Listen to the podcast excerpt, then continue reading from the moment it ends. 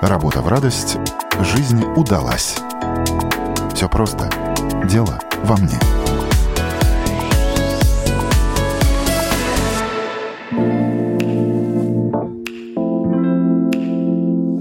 Научишься, если захочешь. Так Николай Филипенок стал молодым ученым, потом педагогом, потом поработал над дикцией, теперь его голос можно услышать в озвучке, а еще он шутит и выступает в стендапе, снимается в рекламе, и кто знает, куда еще заведут его желания, характер и цели. О том, как меняться, становиться лучше и добиваться результатов Николай прямо сейчас и расскажет. С вами я, Ян Ермакова, это программа «Дело во мне». Поехали! Поехали! Итак, Николай, если бы вас попросили рассказать о себе, вы бы о себе что главное рассказали? Это очень хороший вопрос, и всегда он ставит немного так врасплох по той причине, что а, нужно выбрать самое необходимое и, пожалуй, самое ценное. А, если меня спросят, кто я такой, я представлюсь как а, молодым ученым, рок-н-ролльщиком и педагогом. Все из этого, что из этого относится к рок-н-роллу, что из этого относится к науке, выбирайте сами. А почему сразу так а, заявка, что молодой ученый? Дело в том, что значительную часть своей жизни я посвятил изучению естественных наук, преимущественно химии и биологии, и, соответственно, работал в этих сферах.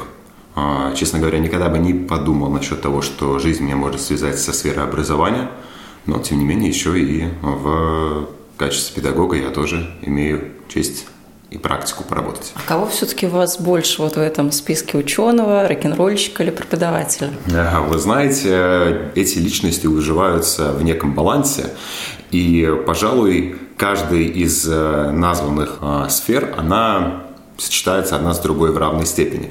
Дело в том, что еще в школьные годы я прекрасно понимал, что меня интересует химия и биология, но углубляться совсем в нее глубоко и становиться э, казановой от науки, я прекрасно понимал, что мне этого будет недостаточно. Все-таки определенная часть э, интереса к публичным выступлениям, в том числе и к общественной деятельности, она тоже имела свой вес. А, скажем, заниматься исключительно общественной деятельностью и становиться публичным человеком, меня периодически ощущает ощущение, что это будто бы максимум, что я могу предоставить самому себе. мне становится немножечко пресновато. Ну, а рок-н-ролльщик скорее выражается в некой совокупности, в некой а, квинтэссенции такой активной посторонней деятельности, которая какой-то степени никак не пересекается ни с наукой, ни с сферой образования. Ну, тут мы еще должны расширить э, грани вашего, э, вашей личности. Вы еще успели побыть э, преподавателем в школе, вы успели сняться в рекламе, вы успели много чего за это время, вы успели рэп почитать, правильно? Не только рок-н-ролльщик, то есть ну, это такая многогранная личность передо мной. В некотором смысле это так. Если говорить сугубо языком фактов, то вы абсолютно правы. Я работал в 74-й школе преподавателем по биологии, работал в международной школе, в частной международной школе Экзюпери э, в рамках э, летнего Summer Camp э, в 23 году. Это была занимательнейшая практика, очень благодарен за этот опыт. В рекламе тоже был такой опыт. Летом 23 года принял участие в рекламе бутика «Шапарт», и совместно там была работа Шапарта и ресторан Винсенс. Ну, когда он еще был открыт, разумеется. А, некоторые сводки об этой рекламе можно найти в Инстаграме, в том числе и в журнале Пастега. Выпуск за июль месяц. То есть вы такой чуть-чуть тщеславный человек, все собираете, все в папочку. Когда, что обо мне было, где сказано, где написано? Скорее, это некая, знаете, отсылка к миру науки. Дело в том, что Мир науки – это язык фактов в первую очередь или очень веских и э, подкрепленных гипотез, так? То есть нельзя просто написать статью, не сославшись, скажем, там на фоновые, допустим, измерения, на, есть такое понятие в науке, как бэкграунд, он подразумевает собой определенное ну, основание, на котором вы строите свои убеждения или, скажем, на, на, на тех ученых, на кого вы ссылаетесь. Поэтому, скажем, это просто дополнительный язык фактов, подтвердит, что все то, что я упомянул, оно действительно было, есть, и так или иначе я имею к этому отношение. Ну, это определенная степень публичности. А как мы сейчас э, видим, мы знаем, публичность – это такой новый капитал, с помощью которого можно очень многие вещи сделать. По сути, он работает на тебя. Чем больше тебя узнают, тем больше у тебя круг общения, ну и пошло-поехало. Я с вами полностью согласен. Вы знаете, что для каждого времени в некотором смысле можно можно сказать, что такого никогда не будет, этим нужно воспользоваться. Ну, скажем, а, в период 90-х годов люди а, на постсоветском пространстве познакомились с коммерцией и со свободным рынком. И кто-то мог сказать, что такого вот, это особый момент, нужно этим грамотно воспользоваться, занять там, скажем, свою нишу, да. А в период э, начала нулевых годов, когда стал развиваться интернет и дигитализация пространство человеческой сферы стало набирать обороты, можно было тоже сказать, вот есть определенные сырые э, сферы, их нужно занять. Про наше время можно сказать абсолютно то же самое. Я уверен, что вы, Яна, наверняка сталкивались с людьми, которые зарабатывают исключительно с помощью телефона, делая рекламу для кого-то или делая контент исключительно для себя. То есть публичность действительно, она, если ею грамотно воспользоваться, она может принести очень даже неплохие дивиденды. Ну, не только публичность. Я помню вашу замечательную фразу «Я расскажу вам, как зарабатывать на науке». Это тоже принадлежало вам, цитата. Действительно, это же тоже вот сейчас очень такая хорошая мысль, как какие-то хорошие вещи, идеи осуществлять на гранты. И это хорошо и для вас, как для ученого, вы проводите исследования. Ну и, конечно, это материальное потребление. Зарабатывать на науке – это такая достаточно триггерная фраза. Искушенный зритель может задать вопрос, а, ух ты, новый какой-то лайф-коуч, да, коих сейчас очень много. Где же твой, образно говоря, а, Майбах или почему ты сюда приехал на трамвае? А, но зарабатывать... А, кстати, ни о чем не значит, ну, ни о чем не говорит. Трамвай или Майбах. Да, это, вы знаете, это такое Стереотипное мнение, разумеется, это я сказал с долей самоиронии. Зарабатывать на науке, опять-таки, для каких целей? Для, скажем, коммерческих целей, чтобы в будущем иметь свое, а, ну, скажем, производство или, например, технологию или патент, который будет приносить а, дивиденды за счет авторских прав. Или, скажем, это заработать с целью исследований, если человек или группа людей очень увлечены определенными, а, скажем, сферами в науке и хотят их развивать, потому что это их тяготит, это их манит. А, то есть здесь смотря какие цели. Что значит зарабатывать э, на науке? Зарабатывает, допустим, получив грант, как вы упомянули, зарабатывать с помощью стипендий, коих огромное множество на самом деле. Зарабатывать э, с точки зрения работать в научной сфере. То есть... Зарабатывать своим умом, прежде да, всего. абсолютно верно. То есть это проводить исследования, положим, или работать в лаборатории, или, скажем так или иначе, заниматься такой научной и интеллектуальной деятельностью.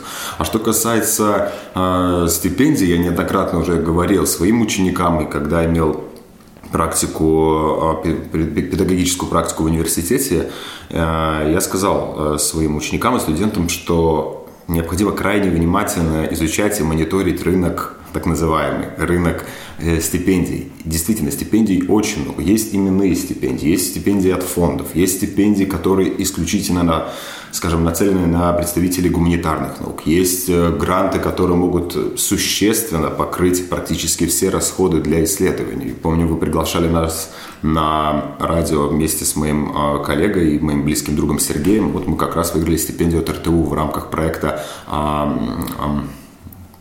ПАП, сокращенно назывался проект, и они как раз вот выделяли стипендию 2500 евро на создание прототипа, скажем, софта или любого другого продукта, который убедил бы комиссию в том, что да, на это можно выделить деньги. Ну, тут еще нужно одну приоткрыть грань вашей личности. То есть это был проект, в рамках которого вы создали Lunchbox. До этого был еще какой-то проект, я нашла, он был связан с какой-то интернет э, или обучалка это была, ну вот что-то в интернете вы делали.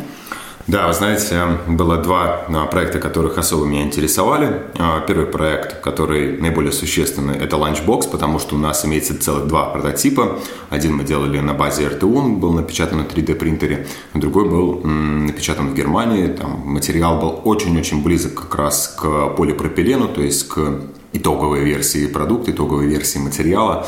Ну, вот в том числе мы разработали и э, саму концепцию, и все было рассчитано до математической э, такой скрупулезной точности благодаря Сергею, и логотип в том числе.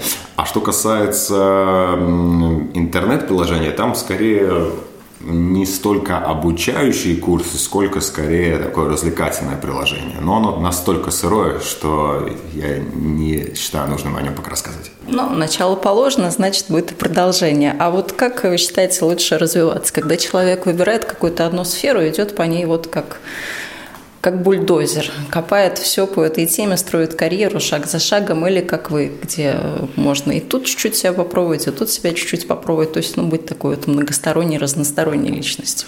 А, я вас понял. А, вы знаете, мы живем в такое время, которое, с одной стороны, а, создает несколько инфантильные условия для молодых людей особенно, я поясню, что я имею в виду. С другой стороны, она призывает к еще большей и большей ответственности и самостоятельности. С одной стороны, в чем выражается э, особенность инфантильных условий? Обратите внимание, сейчас процессы, они все более и более автоматизированы. До заказа еды на дом, да, до курсов, которые вы можете пройти, скажем, онлайн, не выходя из дома. И в целом жизнь, она очень сильно приурочена к гаджетам и к возможности, чтобы кто-то за меня что-то сделал, чтобы кто-то за меня что-то решил. А, элементарно а, есть всем известная фраза, она гораздо старше некоторых моих учеников, но тем не менее, уже некоторых моих учеников, а, Google в помощь. То есть у человека возникает вопрос, он сразу идет в интернет искать. А, вот такой вопрос. Э, нашим слушателям, и в том числе вам, Яна. Как давно вы пользовались бумажным словарем? Это очень хороший вопрос. Э, давно, когда ящик перекладывала, вот э, порядок наводила. Когда, наверное, понадобилось какую-то подставку под, под стол или под... Под гаджет, под гаджет. Под гаджет, да. На самом деле, если можно было бы описать современную эпоху, это вот лежит бумажная книга и сверху лежит телефон. Лично я к этому скептически отношусь и не особо поддерживаю. Но к чему я сказал насчет словаря? Дело в том, что я не уверен, что некоторые молодые ученики быстро смогут сообразить, как им пользоваться. Я никаким образом не ставлю под э, сомнение, не хочу ущемлять а, молодое поколение. Я не из этих людей. Но дело в том, что мне как-то попалось видео, где школьникам из Америки предложили а, воспользоваться CD-проигрывателем и грамотно, подчеркиваю, грамотно открыть коробку из-под компа- CD-компакт-диска. Что вы думаете? Дети очень долго рассматривали коробочку от э, CD-диска и думали, как же сам диск достать, не говоря уже о том, чтобы грамотно им воспользоваться. Что ж там говорить про арифмометр, да? Все верно, все верно. И э, как бы книга это такое некое сравнение. А, но почему же тогда современное время, современная эпоха со всеми ее благами требует все больше и больше ответственности, призывает на самом деле человека быть еще более самостоятельным? Дело в том, что мы живем в эпоху э, информационного изобилия, и крайне важно э, выделять для себя действительно необходимые сферы, сферы, а, так скажем, приоритетов. То есть мы живем в эпоху, когда всего очень много, а как известно, а, богатство ассортимента порождает вкус. Эта концепция сформировалась еще в середине 20 века, если не раньше. То есть современному человеку, современному ученику ему необходимо очень тщательно отсеивать и отбрасывать то, что его не интересует. Иначе он, во-первых, потеряется, во-вторых, неграмотно воспользуется своим ресурсом. И как я всегда говорил своим ученикам, что у учеников есть один самый главный, ну, один из, будет грамотно искать, один из самых э, востребованных и самых, один из самых главных э, ресурсов и преимуществ – это время. Такими, как я, они еще обязательно станут. А вот я такими, как они, в плане возраста уже, конечно же, нет. Ну, вы тоже молодое поколение. Вы так сказали, молодое поколение, как будто они отстают от вас, не знаю, лет на сто. Вот вам сколько лет? Мне 27 лет. Но дело в том, что я обратил внимание, что даже вот, скажем, когда я пришел работать в школу, мне было 23 года, но вы знаете, парадокс в том, что разница в подходах и в возможностях, в условиях обучения у меня, скажем, у, у моих одноклассников и у, у детей, которых я обучал, достаточно существенная. А, я застал еще меловую доску, к примеру, потому что интерактивные доски у нас появились к, ну, ближе к концу моей старшей школы. А, немножечко другие подходы, скажем, да, то есть в поиске информации, в обработке информации, в, скажем, в большей работе с учебниками, с так называемыми а, дарбобурницами, да, рабочими тетрадями. То есть, э, конечно, от человека, которому 27 лет, услышать фразу, что вот молодое поколение звучит как-то по-стагнатски. Я не спорю, но тем не менее, я как человек, который э, работал с детьми и периодически с ними работаю, я просто эту разницу, может быть, чуть, э, э, чуть ощущаю, я бы так сказал. А что вас формировало не инфантильным человеком? Что повлияло? Ну, помимо того, что у вас немножко другое детство было, менее цифровое. Э, вы знаете, Яна, я на самом деле э, всю жизнь, с, с, наверное, с, вот с момента, сколько себя помню, боролся с двумя основными своими недостатками и продолжаю бороться.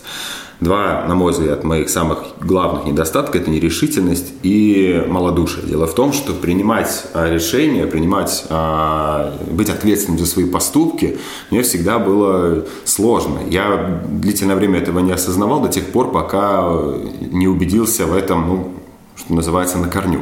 И дело в том, что этот путь, он ну, Нельзя сказать, что к нему можно прийти. А, это, наверное, бесконечная в некотором смысле работа над собой, над а, своими слабостями, в том числе и так называемый поиск себя. Мир, он невероятно а, многогранен, он невероятно насыщен.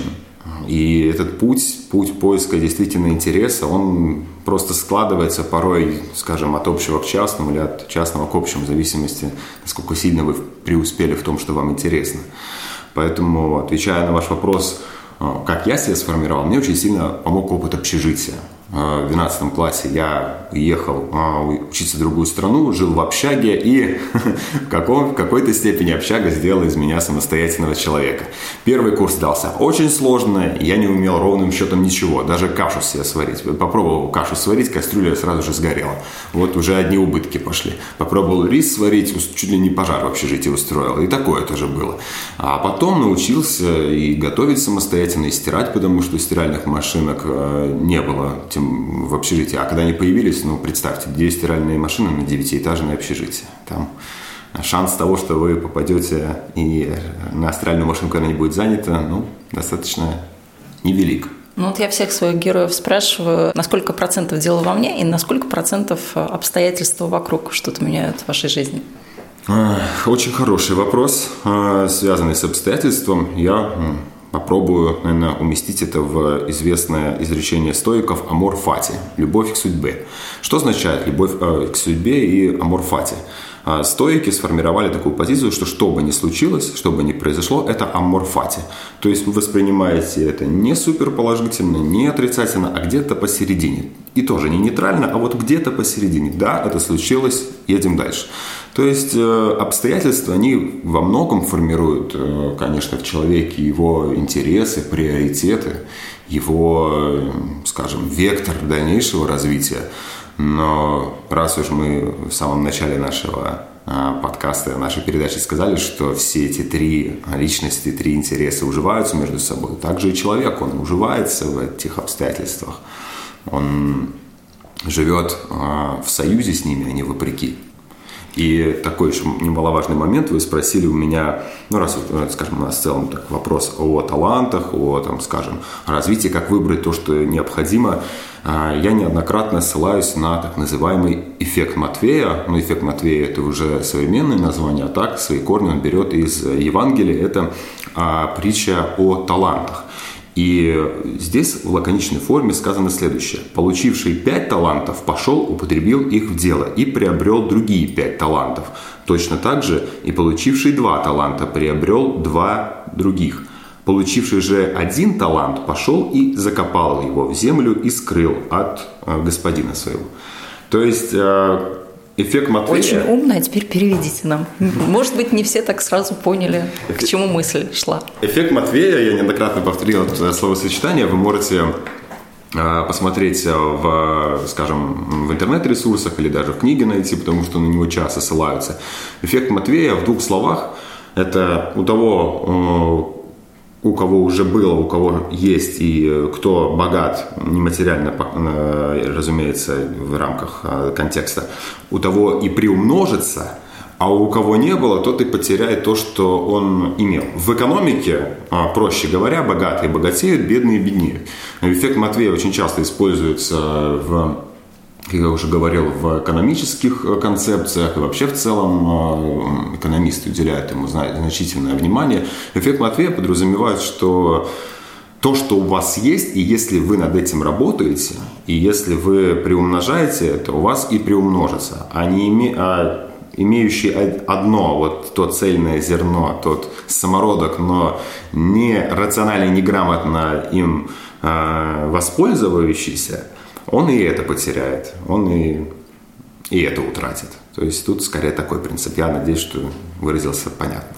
А как сейчас понять вообще вот э, в том море информации, в том море всяких возможностей, э, как, как себя найти? Как понять, что важно, что главное, что выстрелит в обозримом будущем? Вот для человека, кто, может быть, сейчас потерялся, кто, может, находится на перепутье, по какой дорожке мне пойти, по этой или по этой? Работать на нелюбимой работе, но получать э, какие-то понятные деньги, либо получать непонятные деньги время от времени, но очень любить свое дело? Наверное, пускай это будет звучать несколько так, громко, но тем не менее, делать по любви э, нужно для себя определиться, что действительно интересно, что действительно привлекает. И э, таким вычислительным и аналитическим образом находить для себя близкие сферы. Разумеется, если ситуация и обстоятельства, о коих мы тоже говорили, э, вынужда... призывают человека, я бы даже так сказал, или в какой-то степени вынуждают, да, от слова «ну, нужда, к тому, что чтобы у него были средства, существования, средства существования, чтобы ему элементарно было, э, была возможность заплатить за счета и купить себе а, пропитание, то, конечно, здесь выбирать не приходится. Это грамотный подход, человек выбирает подходящий для него приоритет. Но если позволяет возможность, я бы порекомендовал следующую рекомендацию, следующий, так скажем, метод, который мне очень часто помогал и помогает – это писать. То есть э, действительно выписывать э, все свои размышления. Написать, допустим, три столбца. Это, кстати, метод мне порекомендовал родной брат Михаил. Написать что я хочу, что я могу и что мне надо. И когда вы выписываете, когда вы работаете с бумагой, как известно, рукописи не горят, вы таким вот аналитическим путем и сможете прийти к тому, что вас интересует. То есть это речь уже о таком практическом совете. А так я всем абсолютно рекомендую вести записи, только вдумайтесь, когда вы пишете, сколько небольших мышц руки у вас задействованы. Плюс у вас еще больше задействованы определенные отделы головного мозга. И головной мозг на самом деле работает как единый организм, как, ну, как единый организм, как единый процессор. Нет такого, что вот сейчас, допустим, у меня задействована только там образно говоря, передняя часть мозга, а там затылочная не задействована. Нет, мозг это процессор, он работает постоянно. Но дело в том, что это как, знаете, как в тренажерном зале. Вы нагрузку увеличиваете или нагрузку уменьшаете на определенные группы мышц. Поэтому вы ведете записи, у вас сразу задействована, задействована большая часть вашего тела, соответственно, и та самая эврика, может быть, вас и настигнет. А что у вас сейчас записано в графе «хочу», «могу» и «надо», если это не слишком личный вопрос? Вы знаете, э, на данный момент э, в «хочу», «могу» и «надо» э, я, да, мне сложно будет ответить, что, что именно там написано, по той причине, что я вел эти записи последний раз в августе, два года назад, то есть в 2021 году. На тот момент основным приоритетом было во-первых, закончить магистратуру, но к тому моменту она уже была закончена, и определиться, что же дальше. Дело в том, что я очень э, идейно живу с мыслью о получении степени PhD. Осталось только выбрать, куда именно направить свои способности и таланты. А вам эта степень зачем? Она что дает? Потому что когда я задумалась, а не пойти ли в докторантуру, а, аргументом моего знакомого, который закончил докторантуру к тому времени, э, я а, а, агитировал меня тоже за получение такой степени, для него аргументом было, ну вот смотри, я приду куда-нибудь, визиточку дам, а там будет красиво написано «Я доктор экономики». А ты? Ты разве не хочешь? Вот вам для чего?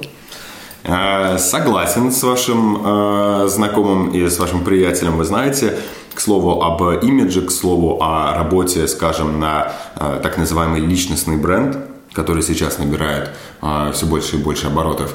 А, вы знаете, конечно, статусность, которая дает PhD, она весомая. А, люди с этим считаются. Здесь я не спорю. А если еще и университет соответствующий, то есть там с именем положим, из Лиги Плюща, то, конечно, это имеет определенный вес. Это как козырнуть знаниями книги, или как козырнуть там, э, играя в шахматы, нетривиальной и интересной комбинацией. То есть здесь есть определенный вес. А другое дело, что отвечая на ваш вопрос, зачем мне PhD, дело в том, что я когда учился в университете, я очень воодушевился своими профессорами и вообще кафедрой И мне самому захотелось попробовать попреподавать в университете. А, можно а, в некоторых университетах работать с, со степенью магистра, но степень PhD эти возможности в значительной степени расширяет. Да и мне самому будет комфортней чувствовать себя более компетентным специалистом перед студентами. Ну, академическая среда – это такая совершенно особенная среда. Там нет ни вот этого рок-н-ролльного, ничего, что вам сейчас э, близко и понятно. Там есть преподавание и есть э, первый ваш пункт э, – наука. Я с вами в корне не согласен. Есть масса очень любопытных и необычных преподавателей, которые поражают своим подходом к делу, которые, на мой взгляд, настоящие рок-н-ролльщики. Ну, взять того же Роберта Сапольски, да, уникальнейшая личность, который э, дает, кстати говоря, ну, не бесплатно, вернее, он, его, лекции выставляют, он, он публицист, у него есть и книги, и научные статьи, разумеется, и в том числе видеолекции э, в том же Ютубе. Они переведены на русский, я полагаю, что есть субтитры на других языках, разумеется, есть и на английском в оригинале. И Роберт Сапольский, который вещает о нейробиологии, который вещает о мире эволюции, антропологии, он даже сам чем-то похож на э, такого пещерного человека. И я уверен, что если бы я ему это сказал, он сказал, так и было задумано. Вы очень наблюдательный, Николай. Мысль в том, что профессора, и даже вспоминая своих э, э, педагогов в университете, они все были невероятно интересными личностями личностями. И это тоже такой стереотип, что профессора в университете это сугубо там человечек с портфелем в очочках и, и там, который постоянно где-то в библиотеке. И такие тоже есть, но не стоит забывать, что за преподавателем, за, вообще за представителем любой профессии стоит в первую очередь личность со своими интересами, со своими мечтами, со своими эм, со своим драйвом, я бы даже сказал, со своей фугой. И человек это может быть разный. Может там играть на гитаре э, какое-то крутое рокерское соло, а потом на следующий день, в понедельник пойти читать версию по астрофизике. Такое тоже может быть. Ну, то есть делаю я вывод, Казановой от науки вы все-таки станете рано или поздно, но скорее рано.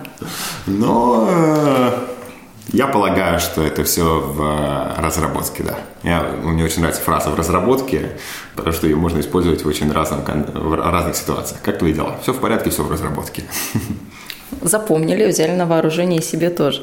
Есть такое популярное мнение, что вот нужно подождать, и тогда мысль придет какая-то, или дело придет, или, не знаю, вот вырулит жизнь туда, куда тебе нужно. Вы сторонник ждать чего-то с моря погоды, каких-то знаков судьбы, не знаю, чего угодно, или все-таки сторонник э, брать и делать, действовать, и смотреть, что из этого получается? Лично я сам сторонник брать и делать как говорится, ну, я хотя бы попробовал. Э, человек, который хотя бы попробовал, он уже в выигрыше, потому что он понимает, что ему интересно, что ему неинтересно. Один из а, неоднократно это говорил э, своим э, и студентам, и своим э, одноклассникам в том числе, когда мы все решали поступать в университет, не поступать. Огромный плюс действий и огромный плюс образования заключается в том, что вы хотя бы точно знаете, что вам не интересно. Понимаете? То есть вы уже отбрасываете все то, что вас не интересует. Это значительная работа, это существенная работа уже проделана. И второй момент – касаемый, ну, скажем, я сказал, что я сторонник вот все-таки делать, попробовать, я хотя бы попробовал, получилось, не получилось, едем дальше. Но что же за одно но? Дело в том, что, опять-таки, спасибо университетскому образованию, а, когда у нас был курс по а, физической химии, вообще, когда мы разбирали химию, так скажем, ядра, там есть такой принцип неопределенности Гейзенберга. Очень интересное явление, не буду вдаваться в его подробности, но сам факт в том, что процессы, которые происходят в мире э, химии, процессы, которые происходят в мире физики и вообще в целом вот во Вселенной, они зачастую не поддаются объяснению. Не, действительно, есть масса примеров, когда объяснить поведение э, материи просто-напросто невозможно. И все это существует вопреки. Вот как вы сказали, нужно это посидеть, подождать, и все, оно разрулится. Или все-таки принимать, э, вот, как говорится, брать э, а, все в свои руки. Наверное, в этом и заключается уникальность нашего мира, что он сочетает в себе все. И возможность брать и делать, и возможность, когда натура, когда природа, когда обстоятельства этот пазл сама складывает. Вот как-то так.